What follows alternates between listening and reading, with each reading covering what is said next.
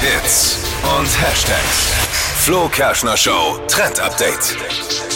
Keine Falten mehr und das ganz ohne Botox. Das verspricht jetzt ein neues Beauty-Produkt und ich war fast entsetzt, als ich das vorhin gelesen habe.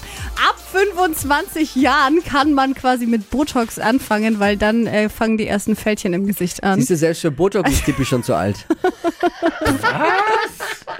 Aber keine Panik, Tippi. Ja, Äh, keine Also, Panik, Wir Tippi. brauchen kein Botox, denn es gibt jetzt so Silikonpads, die man sich auf das Gesicht kleben kann und äh, Mhm. Oder in auf den denen Hintern. Äh. ist so Hy Hyaluron drin. Also man klebt die wirklich über Nacht drauf. Man muss dann quasi seine Stirn erstmal so ein bisschen glatt streifen.